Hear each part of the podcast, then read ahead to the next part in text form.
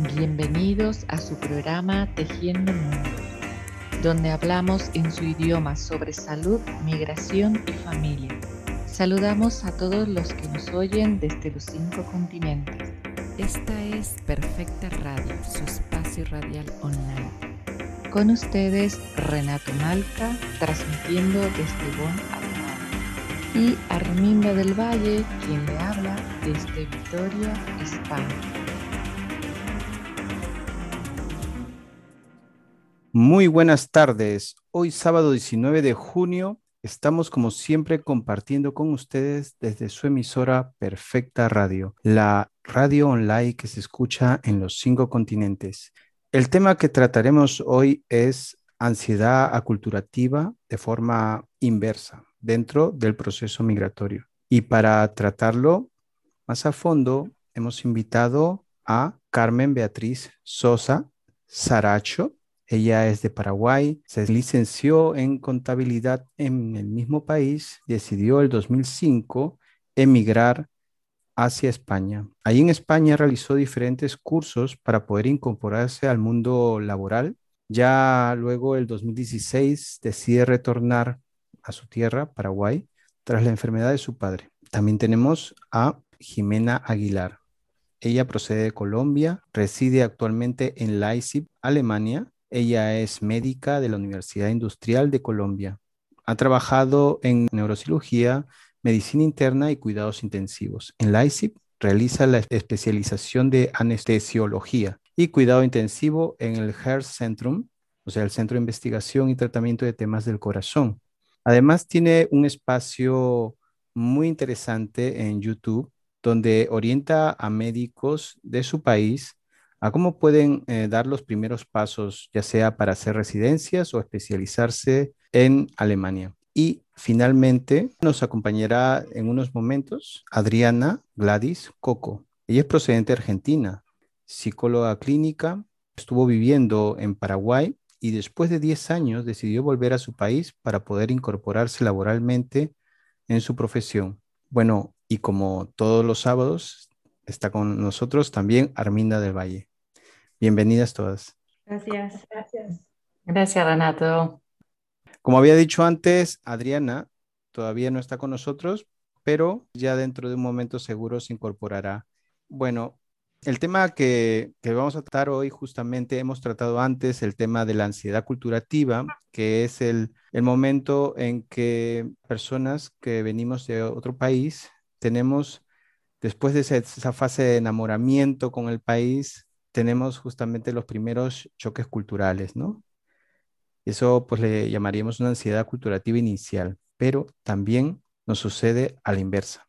Cuando después de muchos años estamos en el país eh, de destino y nos hemos acostumbrado, hemos entrado a una especie de, vamos a decirlo, aculturación o integración o adaptación, según como más o menos se le quiera poner, como lo quieran sentir las personas, pero se pasa también cuando uno regresa a su propio país, cuando han pasado ya muchos años y no, no reconocemos ciertos códigos que se han también ido dando en el país de origen de uno.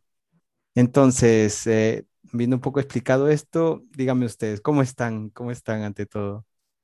Eh, yo sinceramente ahora estoy todavía en mi etapa de readaptación después de mi, mi regreso de mi país aquí otra vez. Estoy cerrando el círculo. Me vine para aquí, fui para allá y otra vez estoy aquí. Pero bueno, estoy cerrando el círculo y puedo decir de que eh, no, no es por lo difícil, sino por, por, las cosas nuevas que uno va experimentando en cada etapa que, que va recorriendo los lugares donde va, eh, viendo a otras personas a lo mejor del mismo país, pero con distintos distintas características, distintos ritmos de vida. Entonces es una constante readaptación. Eh, muchas veces eh, a lo mejor no es cosa nueva, pero sí hay que retomarla y seguir para adelante, como se dice aquí, ¿verdad? Así que eh, no es tarea difícil tratándose de, de, personas que a lo mejor ya hemos tratado en algún momento. Y entonces, claro, es cuestión de retomar. Yo me siento bien, sinceramente, me siento muy bien. Carmen, tú dices que cierras el círculo. ¿Tú crees que se puede cerrar un círculo, que se cerraría este círculo? Bueno, los círculos sí se pueden cerrar, pero ¿este necesariamente sería un círculo?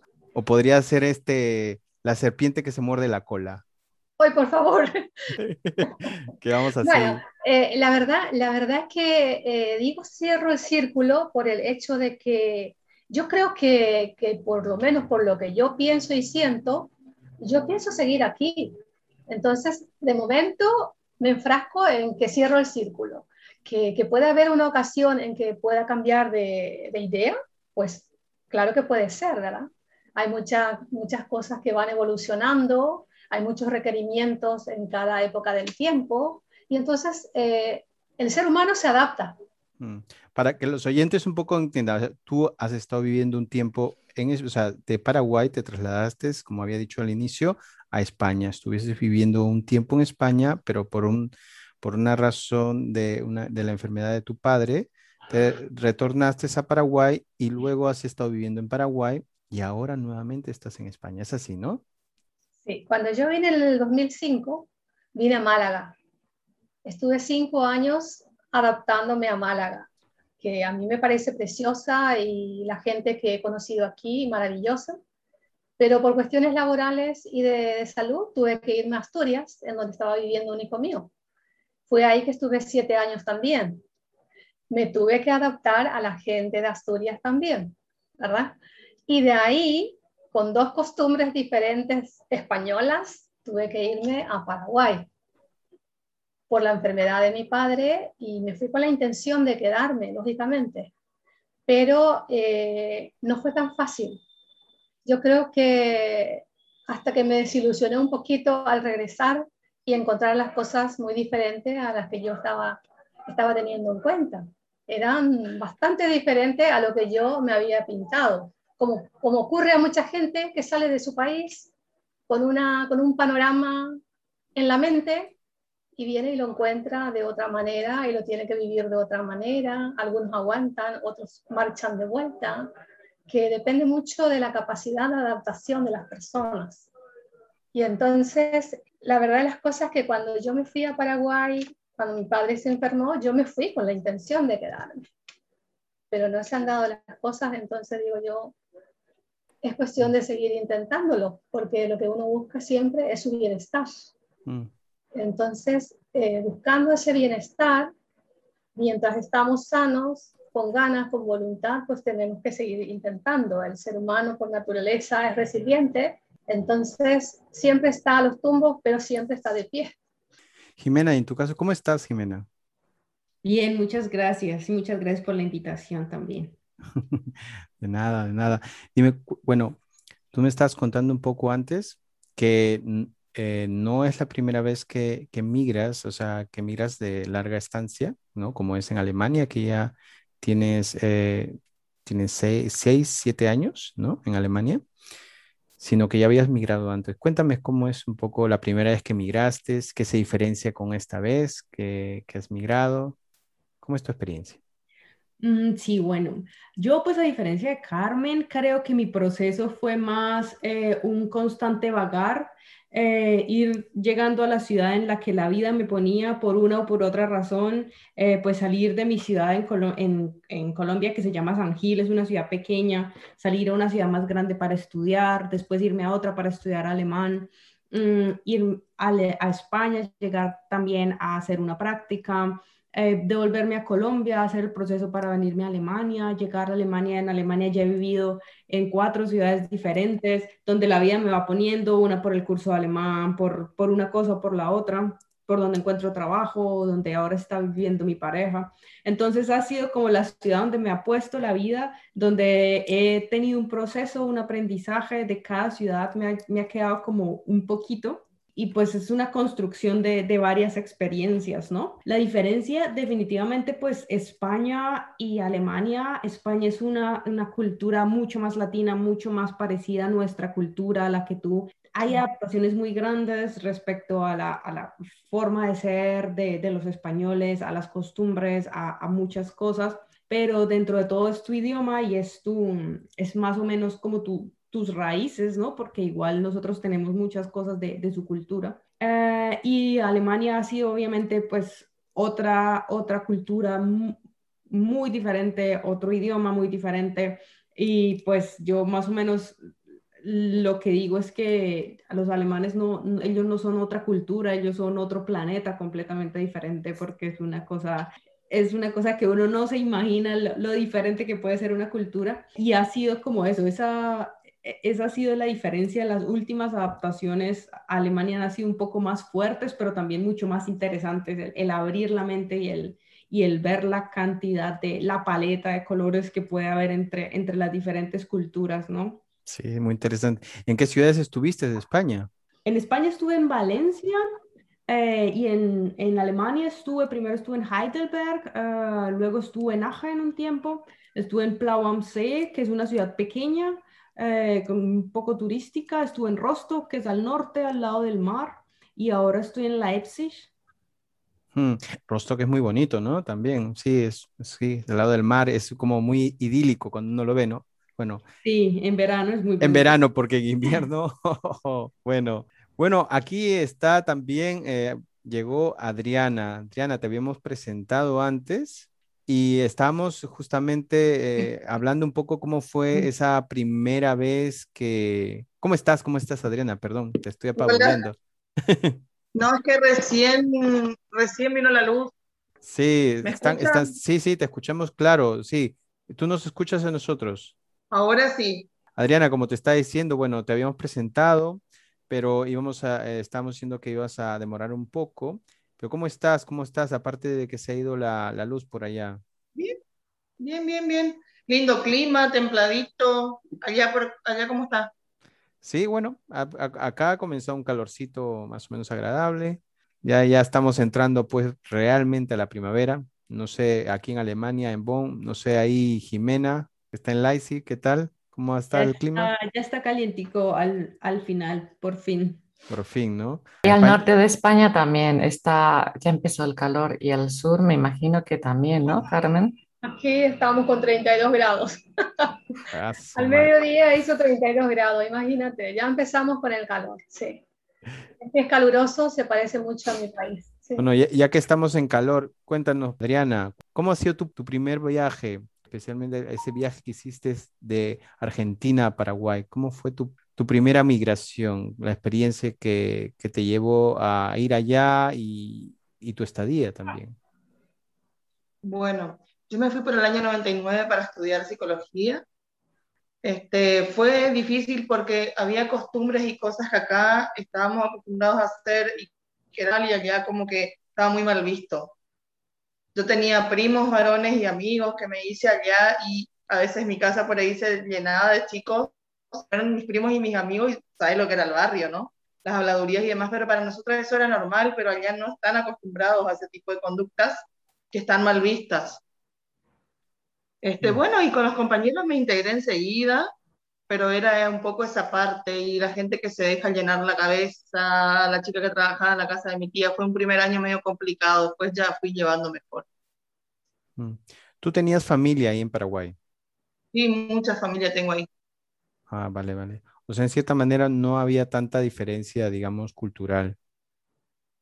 No, pero no me no terminaba de acostumbrarme a ese tipo de cosas que acá sí, digamos que eso es lo que fui viendo. Y el ah. machismo muy marcado también, de hecho en Latinoamérica está, pero ahí como que se marca más. Ok, o sea, tú decías que venías de justamente de una ciudad en Argentina en la cual es un poco más, menos conservador en ese sentido, ¿no? Y, fuiste justamente a, una ciudad que era más conservadora. Sí, tenía, ah. mis abuelos eran paraguayos, este, bueno, después tengo parientes por parte de mi padre y de mi madre en todo Paraguay, están repartidos. Yo era la loca del barrio para los vecinos, imagínate. y, dime, eh, ¿qué te hizo quedar de 10 años eh, habiendo este cambio un poco interesante?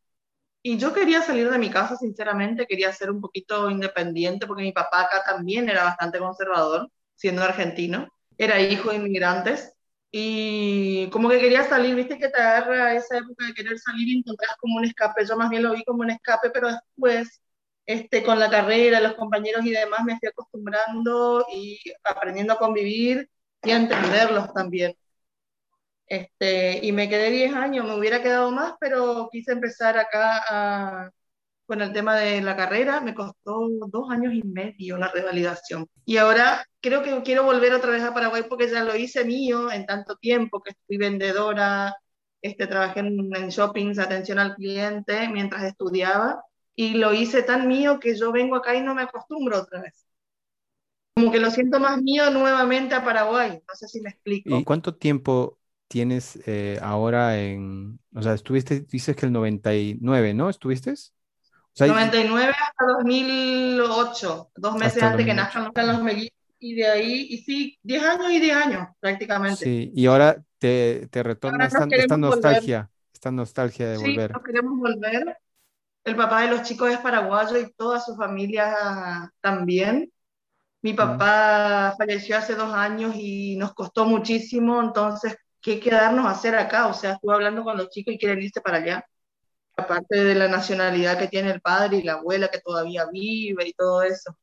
Tengo mi hermana, ella también es kinesióloga y ella se acostumbró, pero yo todavía no termino de acostumbrarme y como te digo, me quisiera volver. En algún momento cuando se abran las fronteras, volveremos. Es que, ¿sabes una cosa? Así como ah, estaba hablando con Arminda antes y bueno, y con otras personas que también tenemos esta experiencia, porque todos creo los que estamos aquí tenemos esta experiencia de ir y venir de un país a otro y por eso es muy interesante compartir eh, eh, estas diferentes vivencias, porque las personas que, que deciden pues empezar una nueva vida en el extranjero, pues llega su momento que dices, quiero adaptarme, quiero tomar muchas de las costumbres eh, del lugar de destino, ¿no? Y de la misma forma tampoco perder mi propia identidad cultural, ¿no? ¿No? Del país de origen. ¿No? Entonces, eh, pero hay circunstancias que pues nos hacen pues como las enfermedades de algún familiar o que realmente queremos realizar también un sueño en nuestro propio país y se nos ocurre retornar, ¿no? Entonces, ¿cómo, ¿cómo, ustedes lo han experimentado ese retorno? O sea, los, desde los primeros meses hasta el año posterior, como los que han tenido un largo tiempo de, nuevamente aculturarse a su propio país de, origen, o sea, al país de origen, no a su propio, a su propio país, ¿no? Y a mí, por ejemplo, todavía me sigue costando. Yo siento como que quiero hacer muchas cosas y como que acá es una ciudad chica y no me dejan. Es como que si viene el de afuera y está en una empresa y es fulano de tal, o sea, o se va a una empresa y le acomodan directamente, porque es cierto, o sea, es feo por ahí hablar así, pero este, yo siendo hija del pueblo, como que no me tienen en cuenta, y siento eso, siento que Paraguay también en este momento, de hecho me estuve contactando con algunas colegas de allá y me dijeron, mira, acá la psicología laboral la tienen más valorizada, vos vas a poder, te vamos a ayudar y tenés que venirte, no pongas excusa, o sea, eh, y en base a eso y un montón de cosas que estuve analizando, yo creo que me convendría volverme, digamos, por supuesto que es un volver a empezar, pero creo que vamos a mejorar un poco más también nuestra salud mental, sobre todo los chicos que están pasando en una etapa, tienen 13 años y están pasando una etapa bastante conflictiva por, por la edad en sí y por lo que pasamos nosotros, ¿no? Que todos pasan por algo, pero justo nos vino el fallecimiento de mi papá, que fue la imagen paterna que tuvieron, y al toque casi la pandemia, o sea, todos juntos. Y la necesidad de estar con tu gente, porque por lo menos tres veces en el año ellos se iban a la casa de la abuela y veían al padre. Ahora nada. Porque tu, tus parientes estaban allá en Paraguay. Todos, la gran mayoría. Sí. Mm, claro, claro, es curioso, ¿no? Eh, así que sí. Realmente, realmente se invirtió bastante los papeles, ¿no? En tu caso, ¿no? Y tenemos ganas de volvernos y de quedarnos. Yo creo que tuve que venir a cumplir una misión, yo lo veo muy, los últimos 10 años que estuve acá, creo que, que fue para aprender cosas de lo que era volver a mi país, que no iba a ser igual que antes, porque todo cambia. Este, por ahí tenía muy grandes expectativas y quería, uno quiere todo ya, ¿no? Uno quiere que se dé en el inmediato, uno quiere que se dé como la expectativa que se formó y a veces cuesta. Y a veces por miedo también y por comodidad entonces, cuando salimos de la zona de confort, esa del pensar que no podemos por una cosa o por otra, ahí nos animamos. Yo tardé un poco, pero me animé y la decisión esta que tomé de retornar otra vez a mi segundo país, este, me deja tranquila. creo que mejoraríamos un montón de aspectos con eh, todos. Esto quiere decir que no te hemos tratado tan mal en Paraguay. No, no, no, no para nada. Teníamos pre y contra, teníamos los pre y contra como todo, pero bien, bien, pasamos mil cosas, vos sabés, este, pero eh, nos queremos volver. En el caso de ustedes, Carmen y Jimena, ¿cómo, cómo lo experimentaron? La verdad que yo eh, he retornado ya por una situación X, ¿verdad? No, no fue porque me haya nacido a mí el regresar. De hecho, que ya estaba la promesa a mi madre de que iba a regresar en el 2016, en septiembre, en 2015, en septiembre, y al final ella falleció en mayo. Entonces dije yo, bueno, ahora mi madre ya no está, entonces definitivamente me quedo por quedarme en España, ¿verdad? Pero a los un año y poco fue cuando mi padre enfermó y hubo una necesidad de, acompañar ese proceso de sanación de mi padre.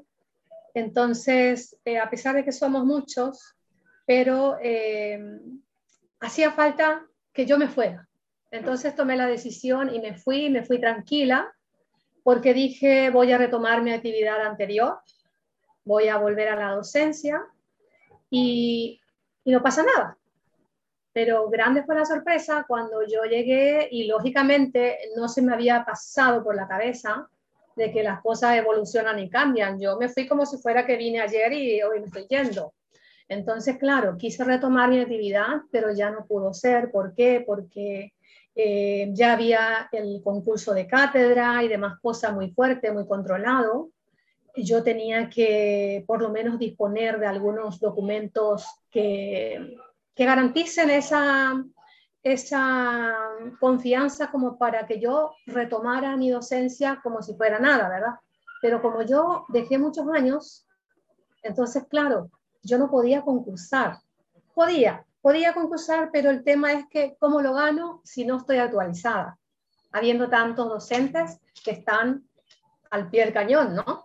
Entonces fue ahí cuando tuve mi primer tropiezo y mi primera decepción, porque yo puse toda mi esperanza en eso, que, que lo iba a retomar y punto.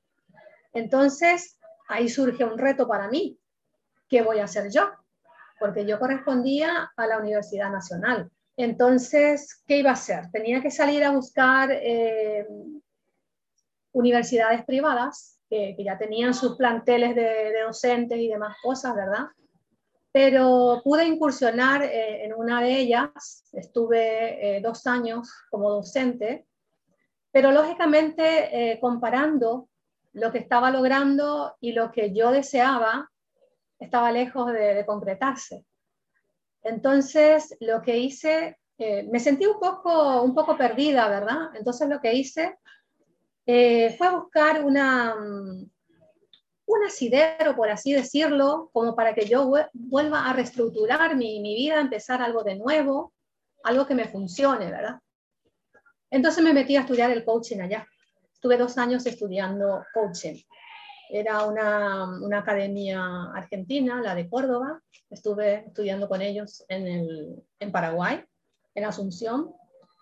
Y de todas maneras, yo todavía seguía con esa inquietud de que no me estaba adaptando, que me faltaba, que yo me sentía con ganas de hacer algo más, de lograr algo más, pero que tenía muchos inconvenientes por H o por B.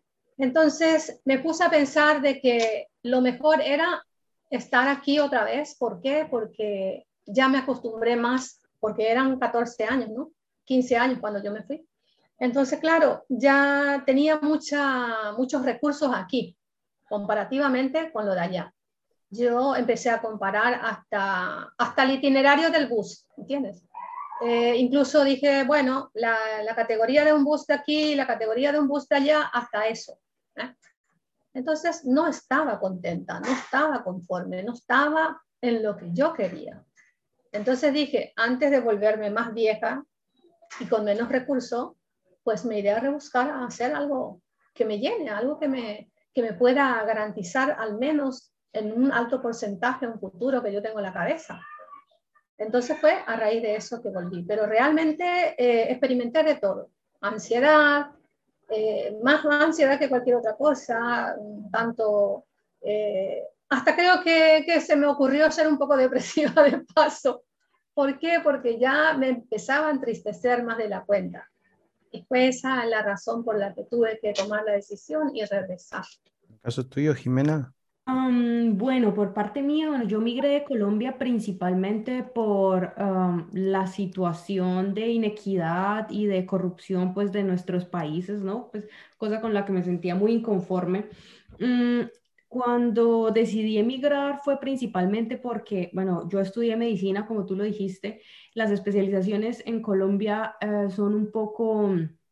Es, es difícil de entrar, hay muy pocas plazas para muchas personas y pues como todo funciona en nuestros países, siempre hay eh, cosas eh, corruptas, siempre hay cosas con las que uno no está de acuerdo. Y yo pues preferí emigrar a otra cultura antes de apoyar pues ese sistema corrupto, ¿no? Fue como mi idea de, de, de por qué emigré. Y cuando llegué aquí, obviamente tú extrañas todo eso que tú tienes de tu cultura, llegas a una cultura muy diferente y como tú lo decías, esos conflictos de llegar a una nueva cultura y tener que lidiar con tu identidad cultural, con lo diferente que eres, mm, llegar aquí, trabajar en un hospital o hacer el curso de alemán, encontrarte con tantas personalidades. Ah, por ejemplo, con la honestidad de los, de los alemanes, con, con aceptar críticas en tu cara que mm, es una cosa que nosotros pues en Colombia no nunca lo hacemos, siempre es como muy suave lo que se dice, sí, aquí las críticas son mucho más directas, hay muchos más protocolos para todo, es, eh, es una situación muy diferente. Mm, y tú, como lo decías, tienes una identidad cultural con la que vienes, que es esa, por ejemplo, esa, esa cultura de nosotros que es tan alegre, el trabajo duro que tenemos nosotros también en Colombia, pues que acá es un poco más, más tranquilo, mm, la tolerancia al caos que tenemos nosotros en nuestros países, aquí no, no hay esa tolerancia al caos y al principio no entiendes que, eso es así, o los lazos que nosotros tenemos entre amigos, la familia, ver que esos lazos aquí son mucho menos o casi inexistentes, nada más pues con el trabajo en, en el hospital, cuando tú comparas un hospital en Colombia y un hospital acá, en Colombia siempre hay una lista de, de, visitantes esperando entrar a ver a sus familiares y aquí en Alemania las puertas están abiertas y hay muy pocos visitantes en todos los hospitales. Cuando una persona está enferma o, muere, es, muy difícil a veces encontrar a los hijos para que, para que se responsabilicen o, tomen cartas. Entonces es una, es una cultura completamente diferente que tú extrañas obviamente muchas cosas de las que tienes, esa vida en comunidad que tenemos nosotros, pero también eh, vienes aquí a aprender muchas cosas, ¿no? Muchas veces eh, ellos les gusta mucho lo que nosotros tenemos porque ellos no lo tienen.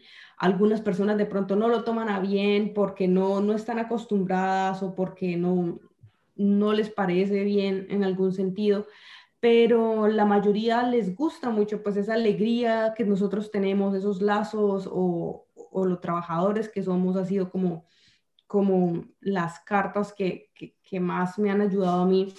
Mm, y aprendes mucho otras culturas. La verdad, cuando yo llegué aquí y al principio tú dices, no, o sea, esto es muy difícil, no, no lo acepto, no es mi cultura, no me voy a adaptar, nunca va a ser muy difícil. Después dices como, no, la verdad es que ahora sí me gusta cómo son ellos de puntuales, sí me gusta cómo son ellos de, de organizados, cómo piensan ellos o de sinceros, de no estar dando vueltas a las cosas y decir, eh, eh inventarte 10.000 excusas porque no puedes ir al cumpleaños fin de semana, sino que simplemente eres directo y dices que no vas a ir y ya está. Todas esas cosas al final empiezas a verlas un poco diferentes y a, aceptarlas un poco más y de pronto em, hay ya esa esa diferencia que ya tienes, eres un punto medio, ya no eres ni, ni, eres de aquí ni eres de allá, eres, tienes unas cosas de aquí, otras cosas de allá, pero lo bueno es que tienes para el concepto de cada uno, ¿no? Dejas lo bueno de, cada uno de los países, ¿no? Dejas lo que te gusta de allá, dejas lo que te gusta de acá y termina siendo como una cultura. Mm, entonces eso, eso me ha parecido también un crecimiento, definitivamente. Yo le recomendaría a cualquier persona emigrar simplemente por cambiar el chip, por abrir la mente, por conocer otra cultura y por ver lo que esa cultura puede hacer de ti. Y nada más esa emigración puede hacer de ti. Nada más por eso yo creo que cada persona debería hacerlo en la vida. Escuchándote ahora, Jimena, mirando la Jimena de ahora, que ya no es la que llegó recién a ICE, ¿te ves tú en el mismo espacio de un hospital en Colombia con tus, tus nuevos aprendizajes? No de, ninguna manera y sí, definitivamente sí.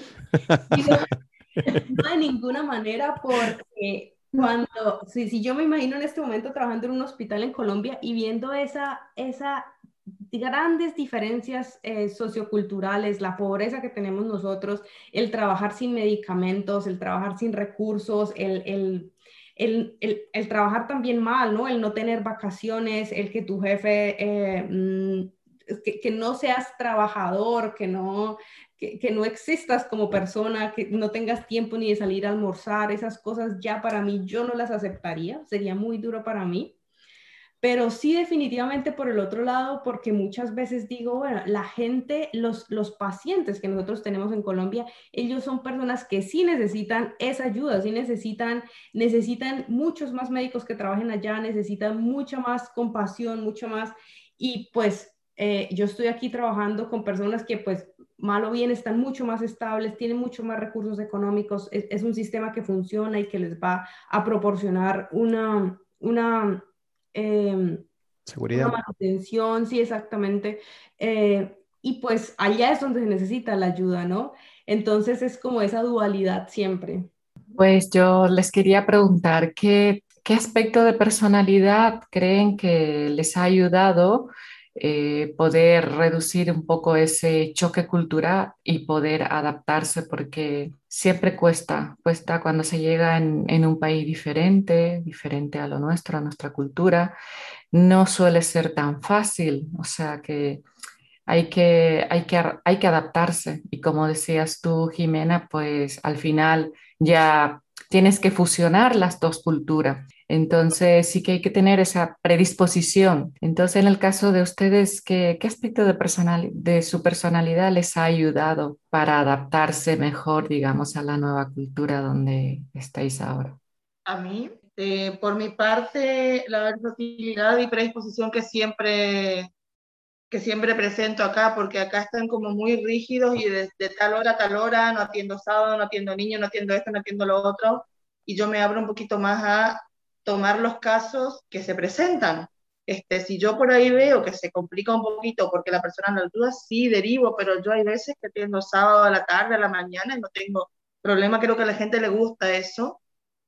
Y me adapto, me gusta mi trabajo, y bueno, este, el otro día escuché algo eh, de, una mamá que me dijo, mire, usted no hace certificado de discapacidad, porque eso hacen los psicopedagogos y los especialistas, ¿no? Le digo, no, que ese no era mi área y todo eso, pero le iba a contactar con alguien que tenía que hacer y me dice, señora, esta mujer no me contesta, qué barbaridad, qué falta de, ¿cómo era que me dice? Falta de vocación y usted sí tiene y no sé qué. Y por supuesto que yo no, no sabía qué responderle, pero la gente como que quiere que le soluciones todo ya. Y acá en la ciudad hay solamente dos o tres especialistas en esa área, o sea, es mucha carga para tremendo pueblo, digamos, que ya está un poco más de 50.000 habitantes tiene ahora y con tres personas encargadas de hacer ese tipo de trabajo, creo que es un peso enorme, ¿no? Y hacen lo que pueden, pero la gente quiere todo ya, ahora y solucionarme mágicamente todo. Y bueno, trato por lo menos de del día a día acompañarle a los pacientes, incluso en forma online o por un mensaje de WhatsApp, y si no van a venir, les estoy mandando siempre estímulo de algún tipo para, para tenerlos en cuenta y que se sientan acompañados. Igualmente acá falta mucho todavía eso de que la gente se acostumbra un poquito a tener sesiones en línea, quieren que sea sí o sí presencial y bueno, hasta que se acostumbren. En el caso de ustedes, Carmen, Jimena, ¿qué les ha ayudado de su personalidad o los aprendizajes que han tenido estando fuera a, a la nueva adaptación? La verdad es que, eh, como estaba diciendo, como, estamos, como estoy pimponeando, como dije, es que eh, yo digo que siempre me he puesto en plan de aprendiz para cualquier lugar a donde voy. ¿Por qué? Porque cuando, tanto cuando iba a venir, yo sabía de que mi, mi confort quedaba para allá y aquí tenía que volver a crear un nuevo sistema de vida, un ritmo de vida diferente. Y venía predispuesta a eso, mentalizada, a encontrar lo que encuentre, pero con ese objetivo de volver a rehacer mi vida, ¿eh? en cierto sentido, ¿verdad? Entonces, cuando pasó eso mismo cuando fui a mi casa, cuando volví a Paraguay, que, bueno, dije, yo me tengo que volver a redactar, pero lo que no esperaba era que fuera más difícil de lo que fue. ¿Por qué? Porque ya eh, uno viene con, o sea, uno tiene ya una estampa fija de lo que es y las innovaciones son constantes. Lógicamente que yo creo que lo que me ayudó a mí siempre fue el ponerme en esa tesitura de aprender y adaptarme a lo que venga. Soy amiga de lo nuevo, soy amiga de experimentar cosas. Entonces, Mm, como que no le doy esa, esa chance de, que pueda conmigo.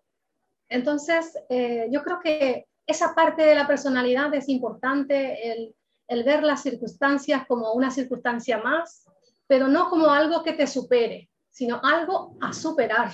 Entonces, eh, yo creo que eso, eso ayuda bastante. Sí, ah, yo estoy de acuerdo con las dos, eh, con lo que dijo Adriana de de ese, ese trabajar, eh, ser, más abierto en el campo de trabajo. Ah, como les decía antes, pues nosotros en ese caos que tenemos en Colombia estamos acostumbrados a que si te toca trabajar en urgencias, trabajas en urgencias, si te toca en quirófanos, en quirófanos, si te toca ver pacientes en piso, ver pacientes en piso. Entonces esa adaptabilidad, esa, esa ser capaz de, de ser como polifacético, y, y, no dejar de serlo, porque obviamente tú te puedes acostumbrar y, y, ser aquí como pues no, yo hago solo esto y hoy no tengo tiempo para hacer los demás. Mm, no dejarte acostumbrar a esas cosas es muy importante. Lo de la adaptabilidad que dice Carmen también es súper importante. Esa, nada más tú lo sientes en el qué tantos alimentos diferentes eh, eres capaz de probar, ¿no? Porque si no estás abierto a probar otro tipo de alimentos y dices, no, yo solo como lo que preparan en mi casa, no te vas a adaptar nunca a otra cultura, no te vas a adaptar nunca a otro clima, o si, si llegas y no, no me gusta el apartamento en el que llego a vivir, no me gusta el techo, no me gustan las puertas, esas cosas, al principio cuando tú te estás adaptando, te toca, o sea, ignorar esas cosas y concentrarte en tu meta, porque si te pones con esas cosas no vas a ser capaz nunca de adaptarte a una cultura y te vas a terminar devolviendo como le pasa también a muchas personas, ¿no? Sobre todo informarse antes de venir a un país porque muchas personas piensan que, que, van a llegar aquí y van a seguir comiendo lo que comían allá o que es muy, y, pues no es así, ¿no? el idioma también, eh, bueno, aquí en este país que tiene otro idioma diferente, hay muchas personas también que, que hablan solo inglés o que se quedan hablando alemán, eh, español, perdón, en sus círculos sociales. Y hasta que tú no hablas el idioma y no sales de tu círculo de, de latinos, de tu círculo de, de hispanohablantes, no te vas a adaptar nunca a la cultura, vas a sentir siempre que eres un, una persona apartada, que, que, no te vas a adaptar nunca y eso, el idioma y eh, es, es, una, es una cosa importantísima. Ese siempre como, como ser un poco curioso, ver todo con ojos curiosos, aprender de la cultura, tratar de interiorizarla, de no decir, no, esto no vale la pena, lo único que vale la pena son lo, es, lo que yo conozco, lo que yo traigo de mi país, eh, sino que pues cada cultura vale la pena y cada cosa tiene, tiene, tiene su valor, ¿no? Y definitivamente no abandonar esa alegría que nosotros tenemos, no dejarse opacar por el clima, no dejarse opacar por las otras personas que no tienen esa alegría que nosotros tenemos y, seguirla cultivando así sea difícil, porque, porque eso es lo que más te abre puertas y, y te conecta con la gente también. Tomando un poco lo que habías dicho, la palabra devolverte, tomando esto, a las personas que deciden retornarse, a veces, muchas veces lo hacen porque han idealizado mucho el país de donde vienen, que es como que hay una falta de memoria o un mecanismo de defensa en el cual no te acuerdas ya nada, por lo cual viajaste a ese país que te fuiste eh, inicialmente, ¿no? Entonces estás con una idea muy grande de que en tu país es el paraíso, ¿no? Entonces, yo les preguntaría, bueno, a Carmen le diría, ¿retornaste solo por la enfermedad de tu padre? O sea, en otra circunstancia no hubieras retornado. Y en el caso tuyo, Adriana, te preguntaría, ¿tú por qué retornaste en sí? En primera, porque tuve un problema con el padre de los chicos. Él era violento, era alcohólico, ahora cambió muchísimo, pero a mí en ese momento yo quería resguardarles a los niños, tenían año y medio, así que yo lo primero que pensé, eh, por miedo tal vez, y porque mi papá en tres días fue y me buscó con los chicos y todo, mudanza, cama, todo, todo, todo, este, y no, y no enfrenté desde allá la situación, no, me vine y me vine. No sé si hice bien o no, pero la experiencia está y ahora estoy decidida a volverme porque no quiere decir que vaya a vivir lo mismo. Ya yo creo que la gente va cambiando y va cambiando sus modelos mentales y se va creciendo. Este, incluso su entorno también cambió mucho. Él mismo, ahora ya se puede hablar, hace unos años ya se puede hablar, antes no podíamos hablarnos sin estar peleando, que me caqué el correo y esas cosas, ahora ya podemos hablar bien, me escucha, me sorprende el cambio que ha tenido y me sorprende la madurez con que mis hijos lo toman todo y analizan todo antes que yo, o sea, toman todo de la forma más práctica que yo, no piensan tanto, ya está listo, decidieron. Eso creo que aprendí de ellos también y de las vivencias. Por eso es que me animaría a retornar nuevamente a Paraguay, siendo mi segundo lugar, pero además de las raíces familiares que tengo, todo lo que me une a, Paraguay. Este, por eso es que estoy intentando retornar ahora cuando se abra todo. Eh, Carmen, en tu caso, eh, ¿fue solo la razón de la enfermedad de tu padre o tú tenías unas ganitas ahí de, de, retornar? La verdad es que siempre tuve en mente, ¿verdad?, de que uno tarde o temprano quiere regresar a sus raíces pero no, no fue mi momento, no fue mi momento, eh, yo más bien por, por, esa situación me fui, eh, más bien convencida de, mi deber de hija que por lo que yo quería, porque he dejado mejores cosas aquí por ir a cumplir con mi deber de hija. Entonces, eh, lógicamente que al no darse todo aquello que yo pretendía para quedarme, ¿verdad? Entonces, porque dicho sea de paso, mi familia siempre ha querido que yo retorne. Soy la, soy la única que, estoy lejos de la, de la casa, ¿verdad? Eh, si bien mi hermana vive en Alemania hace 15 años, eh, se acostumbraron más a que mi hermana esté ahí a que yo esté aquí. Es muy diferente el papel que, que realizamos las dos. Entonces, ella está con el marido, eh, está afianzada a Alemania. Yo estoy sola con, mi, con, mis dos hijos. Entonces, lógicamente, eh, las dificultades que para mí ofrece estar en España, a ellos no, no les justifica que yo siga aquí, ¿verdad? Porque ellos están conscientes de que yo puedo hacer otras cosas allá. Pero con irme, yo demostré de que realmente no es lo que yo realmente pretendo y que me dificulta mucho más y que para mí sería una pérdida de tiempo seguir intentándolo, ¿entiendes? A lo mejor intento otras cosas, pero no lo que realmente a mí me, favorece según mi intención, ¿verdad? Yo tengo una idea y bueno, uno siempre va en pos de sus sueños y eso es lo que uno tiene que perseguir siempre, porque después de todo son los sueños los que nos mantienen haciendo cosas, yendo de un lado para otro, ¿Por qué? Porque nuestra finalidad siempre va a ser el bienestar. Sabemos que, eso implica sacrificio, pero que todo tiene sus buenos resultados, que, los tropiezos son aprendizajes y que las cosas buenas son las que realmente eh, nos dan esa fortaleza para, para seguir adelante. Como ser humano queremos seguir creciendo, queremos seguir progresando y queremos vivir bien. Entonces, realmente hasta el momento no tengo intención de regresarme definitivamente a mi país. No sé más adelante cómo será, pero yo de momento estoy bien en España, me gusta España y disfruto de España.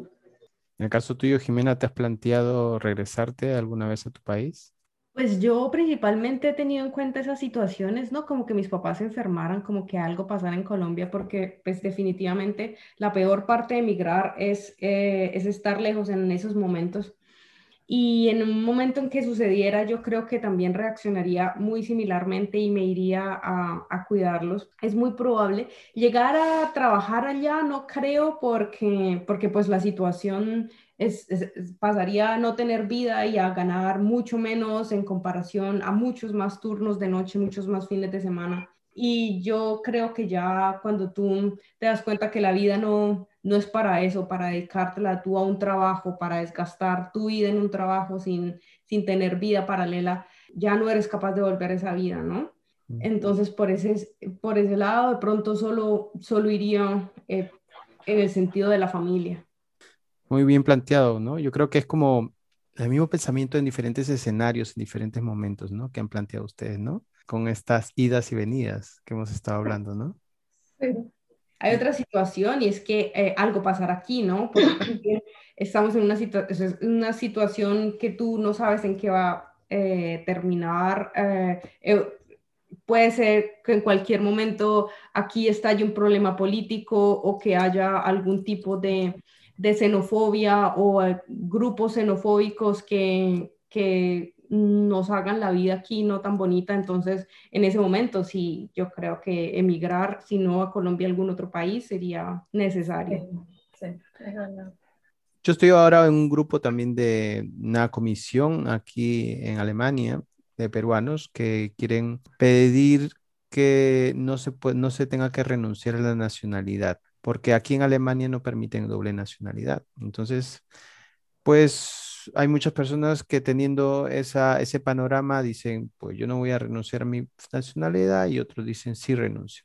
Entonces, el panorama que he encontrado en este grupo, que tiene muchos, mucho tiempo luchando esto, es de un colectivo que ha renunciado y ya tiene muchos años en Alemania, les fue muy bien en Alemania, pero ahora cuando van al Perú, van como como extranjeros. Entonces tienen que, están con esa nostalgia, ¿no? Están, o sea, esa nostalgia de, sentirse así, se siente como les han robado algo. Hay la sensación que hay un pie adelante y hay un pie atrás. Tiene que ser difícil, ¿no? Porque en, el caso nuestro, como podemos tener la, doble nacionalidad, cuando nos conviene, pues somos de nuestro país, sobre todo cuando vamos a nuestro país. Pero si tú renuncias a tu nacionalidad, vas a Perú, eres un, un alemán, ¿cómo te tratarán? Y un Tendrás tu desventaja. Y un mes eres apátrida. Ese es un tema de la constitución de cada uno de nuestros países. Y esos son algunos de los problemas que a veces también nos, eh, nos hacen llegar a estos lugares, los problemas políticos, sociales que hay en nuestros países.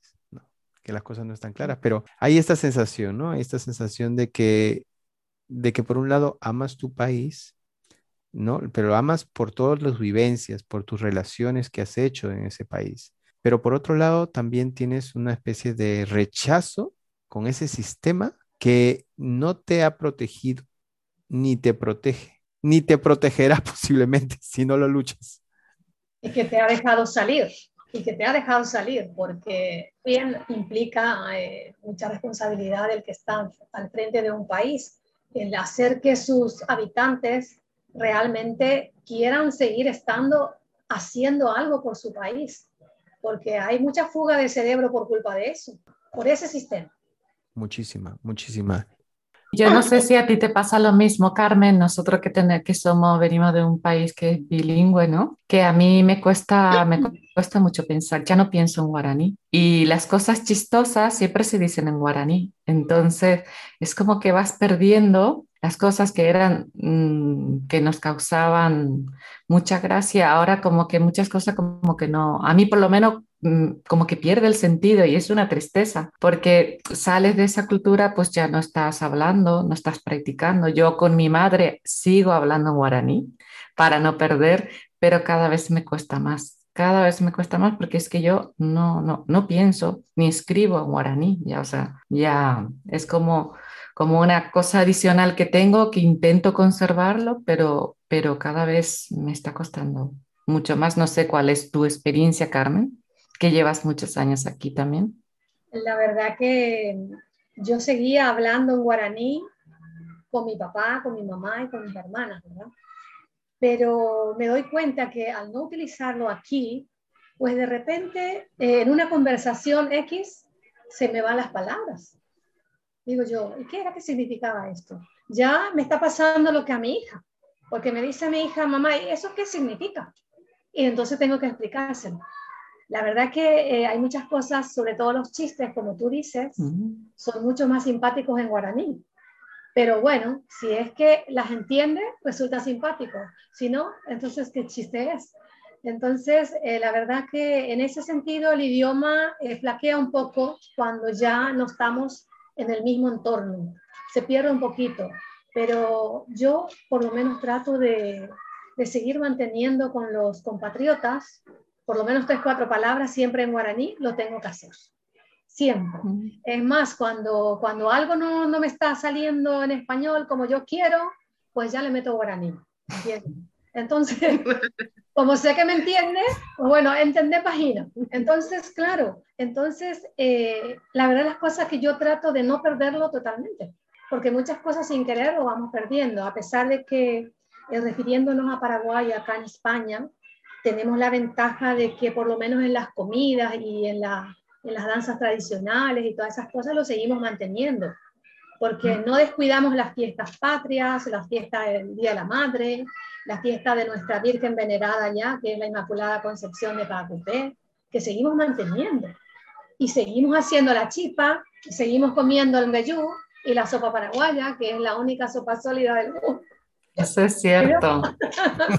que, que, que, que, hay cosas que seguimos manteniendo y, y a mí realmente me reconforta cuando estoy en ese ambiente de, conmemorar una, una, fiesta patria, por ejemplo, vestida de paraguaya, con la trenza, con el cántaro, con la chipa en la mesa, ¿eh? con el vellú, con el cocido. Tereré. Eh, el tereré cuando hace calor y el mate cuando hace frío y que te miran y te dicen, y tú compartes la bombilla, ahora con la pandemia ni modo. Es, cada uno en su casa en solitario ahora toma. En solitario, el mate unía a las personas, ahora no, cada quien con su virus, porque si no, ¿qué hacemos? ¿qué hacemos realmente? Yo sinceramente eh, me siento tan congratulada cuando me dicen, vente que vamos a tener tal homenaje a tal cosa, o ven, vamos a celebrar esto, o comparte con nosotros este este asado de confraternidad que nosotros le llamamos así a la barbacoa, ¿verdad? Entonces, eh, realmente tratamos, sobre todo aquí en Málaga, hay una, una inmensa cantidad de paraguayos, entonces es más fácil eh, mantener ciertas cosas de nuestro país, pero de que lo echamos de menos, lo echamos de menos, y que disfrutamos con el guaraní, lo disfrutamos, sinceramente. Bueno, pues ya nos están, estamos, estamos finalizando, nos quedan pocos minutos. Antes de terminar, pues, ¿qué recomendaciones darían a las personas que están pensando salir de su país de origen o las personas que están, después de muchos años, están queriendo retornar a su país de origen? Sí, si es una decisión tomada y la decisión te, te deja tranquilidad y darle para adelante, porque cuando pensás mucho te estancás nuevamente por supuesto que va a haber cambios, va a diferir de las expectativas, pero creo que es, como decía Carmen, eh, tener la experiencia y tomarlo como experiencia, no como situación mala ni buena, como una experiencia más. Y creo que Jimena también dijo eso. Aprendiendo de cada una de ellas y dejar los miedos. Ya, listo. Lo que me inculcaron que no podía porque no vas a poder esto, no vas a poder lo otro, porque yo digo, y vos te lo creíste, ya no va más, ya está creo que es el tiempo justo para, para decidir eso. Porque si vas a estar decidiendo cosas en base a lo que los otros piensen, no decidís nunca nada. Y los otros en su vida y la tuya, ¿por qué no la puedes hacer?